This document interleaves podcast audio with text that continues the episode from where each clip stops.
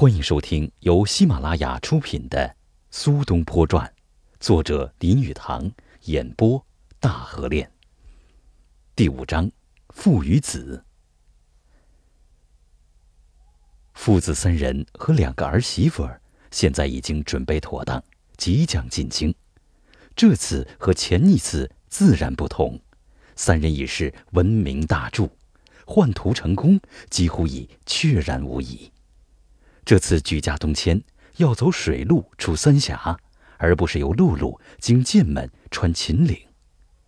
这次行程全长一千一百余里，大概是七百里水路，四百里旱路，要从十月启程，次年二月到达。用不着太急，因为有女人同行，他们尽可从容自在，在船上饮酒玩牌。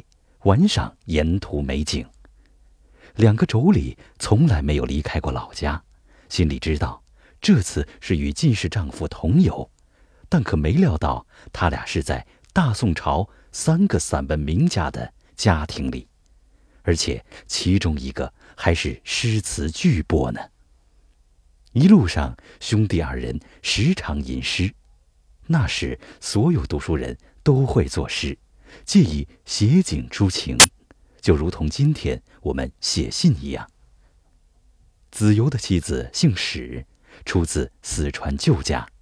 东坡的妻子的地位年龄较高，她属于实际聪明能干型，所以子由的妻子与他相处极为容易，并且老父这一家之长也和他们在一起。做晚辈的完全是服从柔顺，大家和睦相处。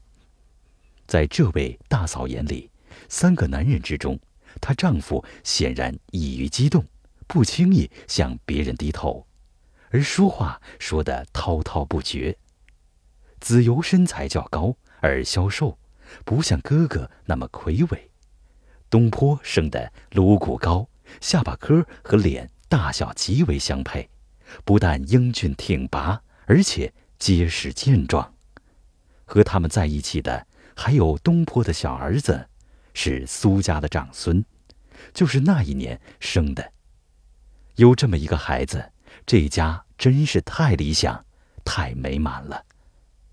倘若这个孩子早生一年，多少有点让人不好意思，因为觉得这位年轻才子苏东坡是在母丧期间。和妻子太任性，太失于检点，宋朝的道学先生就会说他有亏孝道，要对他侧目而视了。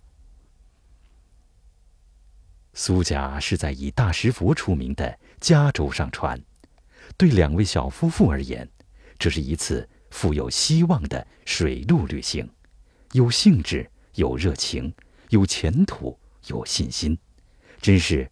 故乡飘已远，往忆好无边。四川为中国最大之省份，其大与德国相似，也是和三国的历史密切相关的。走了一个月，才到东边的省界，这时三峡之盛才开始。山顶上的城镇庙宇，会令他们想起古代的战将，过去的隐人道士。兄弟二人上岸，游历仙都。据说当年有一个修行的道士，在白昼飞升之前就住在那个地方。东坡这个少年诗人早期写的诗，其中有一首是关于传说中的一头白鹿的，也就是那个道士身边相伴的那头鹿。这首诗足以证明东坡精神的超逸高士。那首诗是：“日月何簇簇，尘世苦居处。仙子去无踪，故山移白鹿。仙人已去路无家，孤栖怅望层城下。至今闻有游洞客，夜来将市叫平沙。长松千树风萧瑟，仙宫去人无咫尺。”夜明白露安在哉？满山秋草无行迹。长江三峡，无人不知其风光壮丽，但对旅客而言，则是险象环生。此段江流全长一百二十余里，急流漩涡在悬崖峭壁之间滚转出入，水下暗石隐伏，无有得见。船夫要极其敏捷熟练，才可通行。三峡之中，每年都有行船沉没、旅客丧生之事。在如此大而深的江流之中，一旦沉下，绝无声望。然而，三峡却是富有雄壮惊人之美，在中国境内无一处可与之比拟，在世界之上也属罕见。四川何以向来能独自成一国家？原因就在自然地理方面。省东界有高山耸立，水路则有三峡之险，敌人无从侵入。经三峡时，如若逆流而上，船夫的操作真是艰苦万分。那时，一只小平底木船要有六十至七十个纤夫，用长绳子，一头拴在船上，一头套在肩上，在势如奔马的狂波中逆流而上，在沿江的岸边一步步俯首躬身向上跋涉而行。顺流而下时，则危险更大；在水流漂浮而下时，全船的安全全操在一个舵夫之手。他必须有极高的技巧、极丰富的经验，才能使船疏忽有惊而无险。三峡也者，即为四川境内的瞿塘峡、巫峡和湖北省宜昌以上的。西陵峡，每一个峡都是一连串危险万分的洪流急湍，其中漩涡急流交互出现，悬崖峭壁陡立水中，达数百尺之高。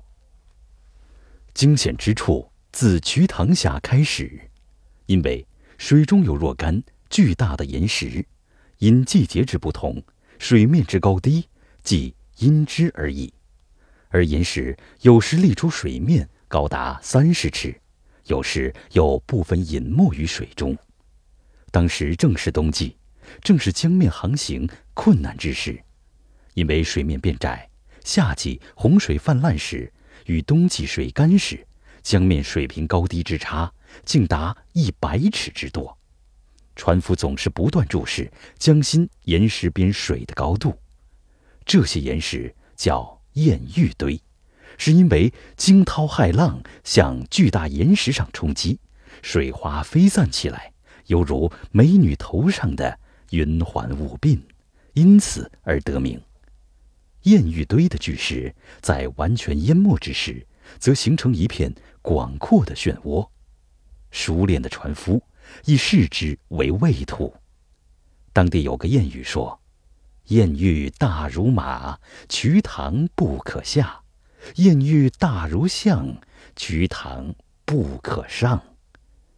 这两句俗语也不见得有多大用处，只因为河床的变化太大，有的地方水位低时易于行船，有的地方水位高时便于行船，主要以隐藏于水下的岩石之高低为准。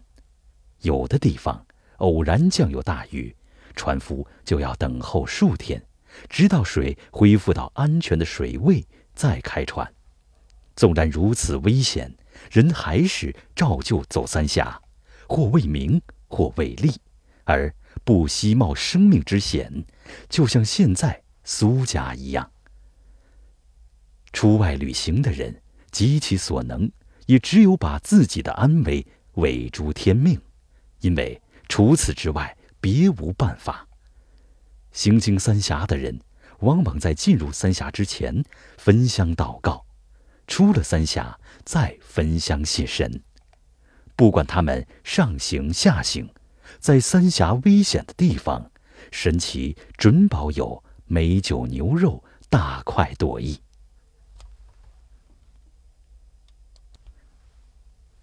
自然界有不少奇妙之事，在这里，三峡正好是奇谈异闻滋生之处。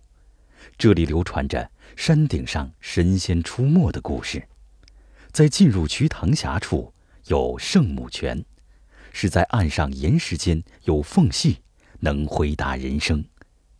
每逢有旅客上去，向缝隙大呼：“我渴了！”泉即出水，正好一杯之量而止。要再喝第二杯，还需喊叫。苏家向神祈求赐福之后，开船下时，因为船只行驶时相距太近，会发生危险，通常都是在一条船往下走了至少半里之后。另一条船才开出。若逢官家有船通过时，有兵丁手持红旗，按距离分立江边。前面的船已然平安渡过险地之后，便挥旗发出平安信号。苏东坡就曾作诗描写道：“入峡出无路，连山忽似堪。应须书浩渺，促缩。”作渊潭，风过如呼吸，云生似吐寒。坠崖鸣簌簌，垂蔓绿森森。冷翠多崖竹，孤生有时难。飞泉飘乱雪，怪石走惊餐。偶尔，他们的船驶过一个孤立的茅屋。只见那茅屋高高在上，侧身而立，背负青天。有时看见樵夫砍柴，看那茅屋孤零零立在那里，足可证明居住的人必然是赤贫无疑。小屋顶紧紧盖着木板，并无瓦片覆盖。苏东坡正在思索人生的劳苦，忽然瞥见一只苍鹰在天空盘旋的那么悠然自在。似乎丝毫不为明天费一些心思，于是自己盘算：为了功名利禄而使文明的生活受到桎梏镣铐的枷锁，是否值得？在高空飘逸飞翔的苍鹰，正好是人类精神解脱后的象征。现在他们的船进入巫峡了，巫峡。全长五十里，高山耸立，悬崖迫人，江面尽窄，光线渐暗，呈现出黎明时的昏黄颜色，仿佛一片苍茫，万古如斯。自船面仰望，只见一条细蓝，望之如带，那正是天空。只有正值中午，才能看见太阳，但亦转瞬即逝。在夜间。也只有月在中天之际，才能看见一线月光。岸上巨石耸立，巨石顶端则时常隐没于云雾中。因为风高力强，云彩亦时时改变形状。山峰奇高可畏，亦因云影聚散而形状变动不居。虽绘画名家，亦无法。捉摸把握。巫山十二峰中，神女峰状如裸女，自从宋玉作《神女赋》以来，独得盛名。此处高在山巅，天与地互相接触，风与云相互鼓荡，阴阳雌雄之气获得汇合凝聚，是以“巫山云雨”一词，至今还留为。男女交欢之称。峡内空气之中，似乎有神仙充盈，而云雾之内亦有精灵飞舞。苏东坡青年的理性忽然清醒，他觉得此等神话背乎伦理。他说：“成年之人也仍不失其童稚之心，喜爱书神道鬼。”《楚辞》中的故事神话，全是无稽之谈。为神仙而淡溺于男女之欲者，谓之有也。这时，有一个年老的船夫开始给他们说故事。他自称年轻时常攀登那些最高的山峰，在山顶池塘中洗浴，衣裳挂在树枝上晾干。山中有猿猴，但是他爬到那样高处，鸟鸣猿啼之声已渺不可闻，只有一片沉寂与山风之声而已。虎狼也不到那样高处，所以只有他一人，但他并不害怕。神女祠附近有一种特别的竹子，竹枝柔软低垂，竟直触地面，仿佛向神俯首膜拜一样。有风吹拂，竹枝摆动，使神坛随时保持清洁，犹如神女的仆人一般。苏东坡听了颇为所动，心想：人也许可以成仙，困难就在于。难忘人遇耳。在东坡一生之中，他也和当代其他人一样，很相信会遇到神仙，相信自己也许会成仙。他们的船进巫峡之时，神鸟开始随船而飞。其实这种乌鸦也和其他聪明的鸟一样，因为在神女祠上下数里之内，这些乌鸦。发现有船来，就一路追随，从船上乘客那儿捉取食物。乘客往往与乌鸦为戏，他们把饼饵扔到半空中，兴高采烈地看着神鸦自天空俯冲下来，将食物由空中捡起，百无一失。这一带地方自然无人居住，也不适于人居住。三苏行经东汝滩时，波涛汹涌，船身被打击抛掷，就像一片枯干的树叶在漩涡之中一般。在他们以为已经过了最危险的地方时，谁知又来到怒吼滩，这里更为惊险，怪石如妖魔，沿岸罗列，有的直入江心。然后又来到一个地方，叫做人渣瓮。意思是，好多旅客在此丧命，就如同一罐子死鱼。这里是一块特别巨大的圆石头，深入江中，占了水道的五分之四宽度。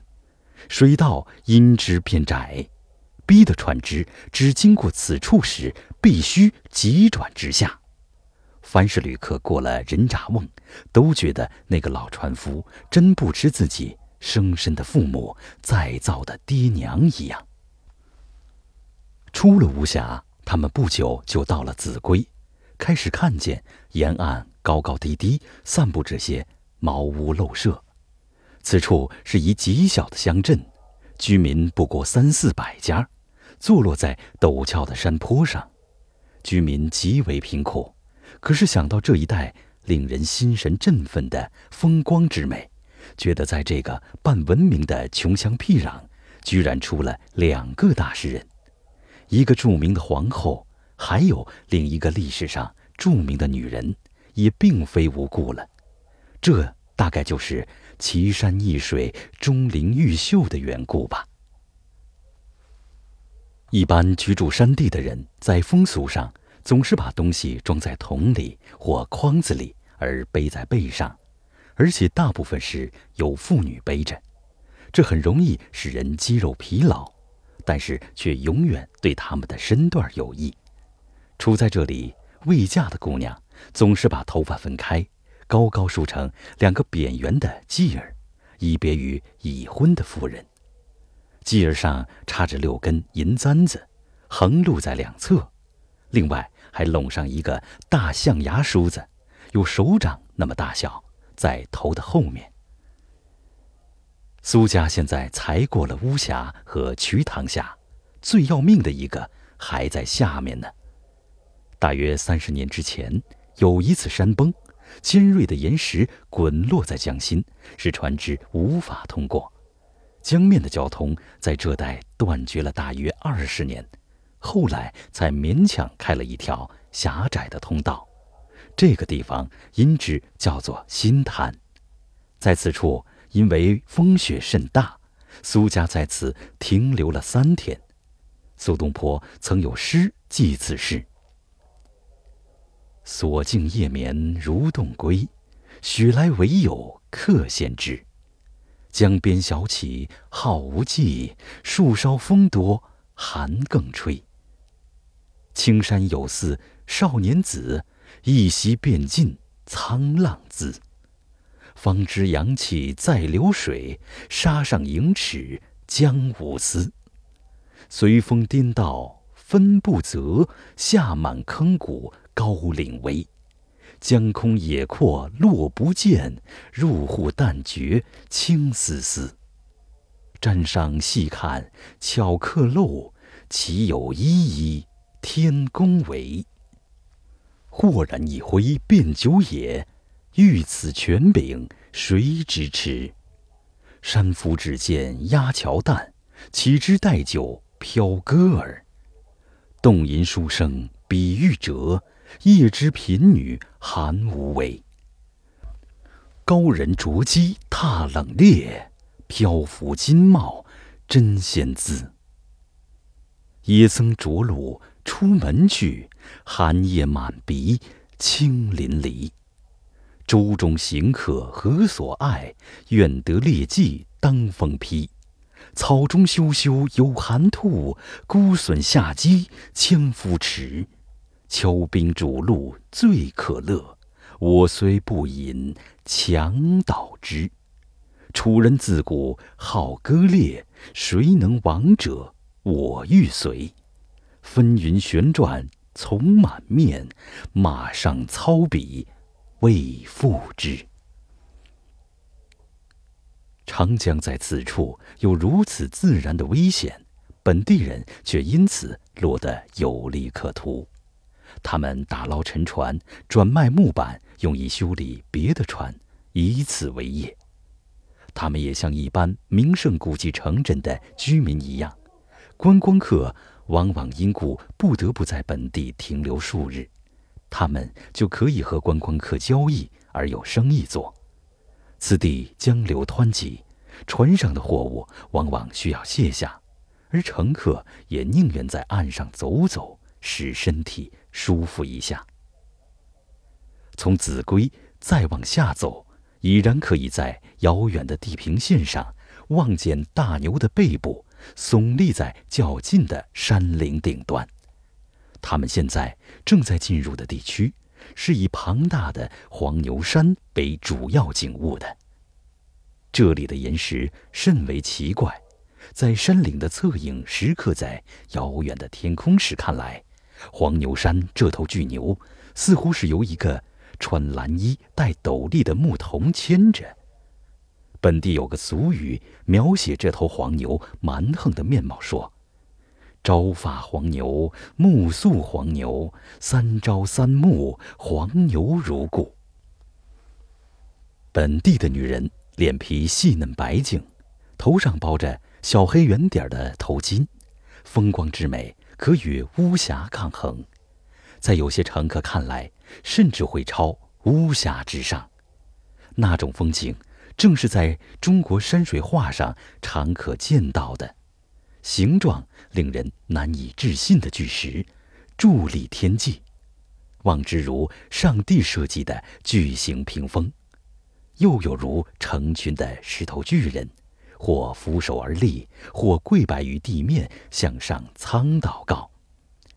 河边上的岩石层层排列成阵，似乎是设计出来，欲以大自然之壮丽，故意向人宣示。此处有一巨大之断崖，表面平坦，竖立如同巨剑，尖端正刺入江岸。在沿江下行不远，危险的航程即将结束之前。来到了蛤蟆培，蛤蟆培是一个巨大的扁圆石头，酷似一个青蛙头，口中有水滴入河中，形状极似水晶屏风。此于巨大的扁圆石头呈苔绿色，背上满是晶莹的小水珠。青蛙尾近处为一石洞，其中发出清脆的蝉鸣之声。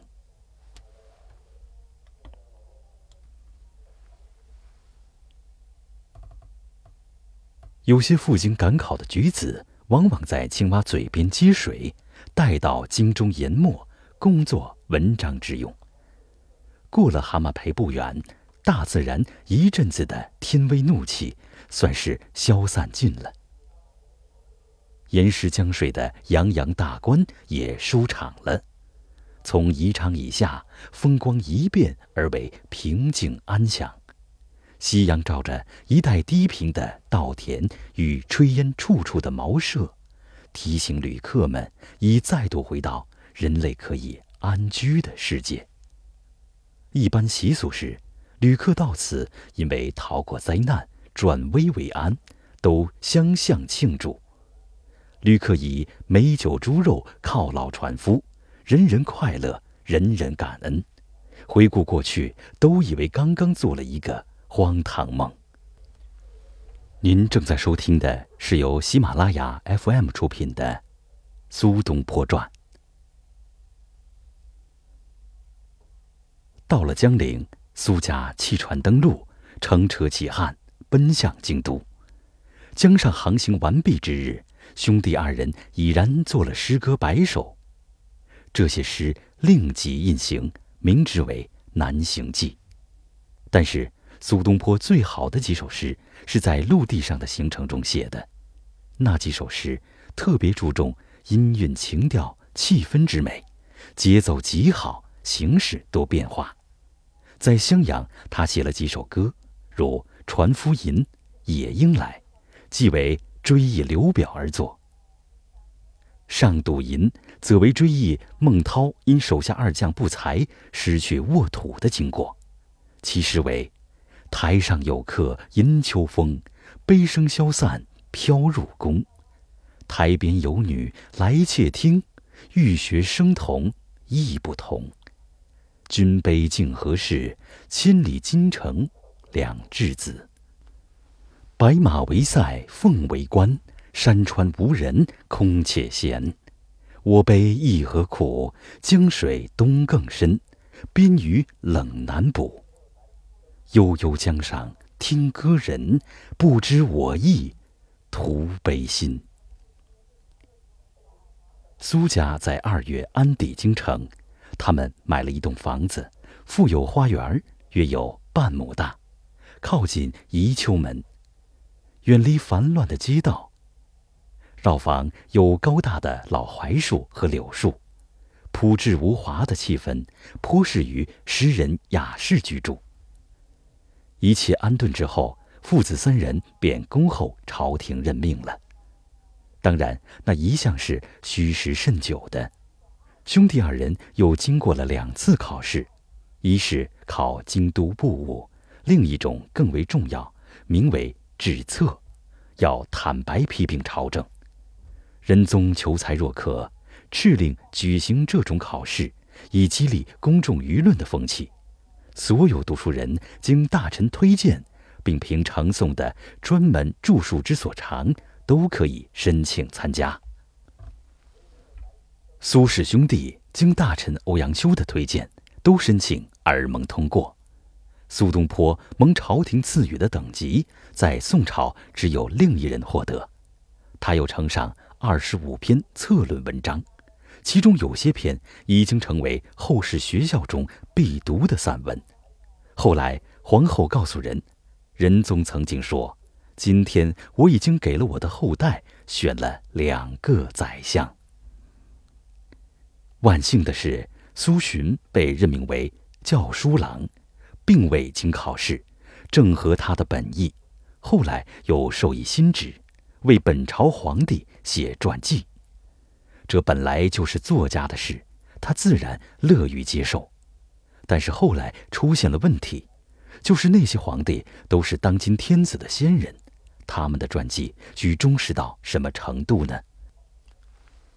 苏洵决定采用史家的严格写法，史家不应当闻过是非，即使为自己的先人立传，亦当如此。于是有了争论，在今日苏洵的文集里，尚保有下列的文句：“寻闻陈辽上言。”以为祖宗所行不能无过差，不经之事欲尽山去，无始村路。纂辑故事，非曰至为典礼，而是后世尊而行之也。然则荀等所编者，是史书之类也。遇事而记之，不择善恶，详其曲折，而使后世得之而善恶自著者，是史之体也。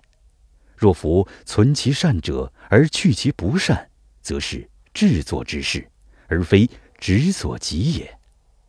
班固作汉志，凡汉之事，悉载而无所责也。欲如之，则新事之小有过差者。不足以害其大名，而可以使后世无疑之。苏轼父子的文名日盛，他们与当代名家相交往，使文为人所爱慕，一家皆以文坛奇才而知名于世。兄弟刚二十有余，年少有时也会成为天才的障碍。苏东坡这时轻松愉快，壮志凌云，才气纵横而不可抑制。一时华流长思，奋蹄促地，又随风飞驰，征服四野八荒之势。但是弟弟则沉默寡言，父亲则深沉莫测，对事对人一概不通融假借。因此，处事则落落寡合，将身旁这两匹千里之驹随时乐意，不得奋烈奔驰。